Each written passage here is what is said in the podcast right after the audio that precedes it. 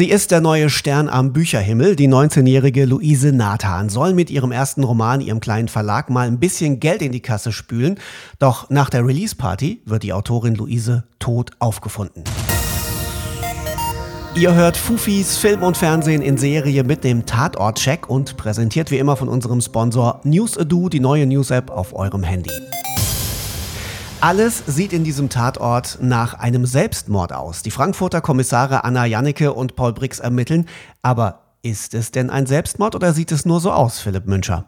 Ja, erstmal sieht alles nach einem Suizid aus, aber warum sollte Luise sich das Leben nehmen? Gerade hat sie ihren Debütroman veröffentlicht, der extrem gehypt wird.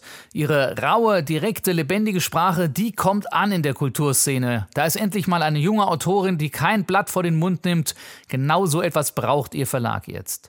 In ihrem Roman erzählt Luise das harte Leben des Teenagers Luna. Ratatatata. Ich wache auf, weil mein Kiefer sperrt. Ich zitter mir einen ab. Meine Füße sind blau, ich kann mich kaum bewegen. Rutsche irgendwie aus dem Bett, krieche zur Heizung, die ist kalt. Mama! Keine Antwort.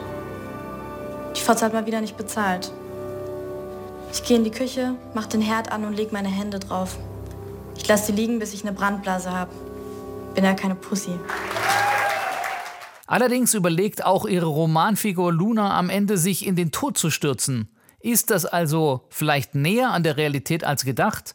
Doch dann finden die Ermittler neue Spuren am Tatort und es wird klar, das war Mord. Aber wer hätte denn ein Motiv? Also ist sie mit ihrem Roman vielleicht irgendwem auf die Füße getreten? Ja, nicht wirklich, aber die Kommissare Anna Janneke und Paul Briggs glauben trotzdem, dass die Lösung für den Fall in Luises Buch stecken könnte. Sie lesen jedenfalls ganz eifrig und sie suchen nach Parallelen. Aber natürlich ermitteln sie auch in Luises Umfeld. Sie sprechen mit ihrer Mutter Friederike Nathan, die Stadträtin für Soziales ist. Und die erzählt ihnen von einer seltsamen Erpressungsgeschichte. Das war vor einem Dreivierteljahr im Briefkasten. Wir haben Ihre Tochter keine Polizei? Als ich das Schreiben fand, war Luise zu Hause. Keine Lösegeldforderung? Nein. Ich hatte damals einen Verdacht, wer dahinter steckt. Ja? Jessie Kunze, die Mutter von Nelly, eine Freundin von Luise. Weshalb? Sie hatte das Gefühl, dass ich ihr ihre Tochter wegnehme, weil ich Nelly unterstützen wollte. Die Ermittlungen haben nichts ergeben. Es ist ja auch nichts passiert.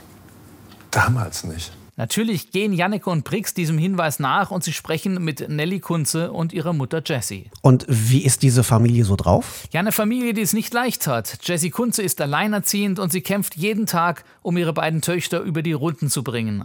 Und dann muss sie sich auch noch mit ihrem Ex-Mann rumschlagen, der ihr nämlich das Sorgerecht streitig machen will. Oft hat Jessie sich nicht wirklich unter Kontrolle und ihr Ex-Mann weiß das genau und er provoziert sie. Gut machst du das. Du wirkst richtig ruhig. Hast du dir vorgenommen, dich nicht mehr provozieren zu lassen? Tipp von der Familienhilfe. Die Lehrerin hat sich bei mir beschwert. Salena hat letzte Woche jeden Tag was vergessen. Jeden Tag. Dein Ernst. Na und? Das musst du doch nicht peinlich sein. Fass mich nicht an. Du bist einfach nicht dafür gemacht, Mutter zu sein. Tja, und die große Tochter Nelly, die in Luises Alter ist und mit ihr befreundet war, sie ist sehr intelligent und ehrgeizig, sie will raus aus diesen prekären Verhältnissen, in denen sie lebt. Aber wie weit würde sie dafür gehen? Und steckt vielleicht in Luises Buch am Ende dann doch mehr Wahres drin als gedacht? Tja, die Lösung des Falls liegt eigentlich auf der Hand, finde ich, aber die Ermittler brauchen ganz schön lange, bis dann endlich auch bei ihnen der Groschen fällt. Der neue Tatort heißt Luna frisst oder stirbt. Er läuft wie immer am Sonntag, wie immer um 20.15 Uhr und wie immer im ersten und wie immer auch in der ARD Mediathek.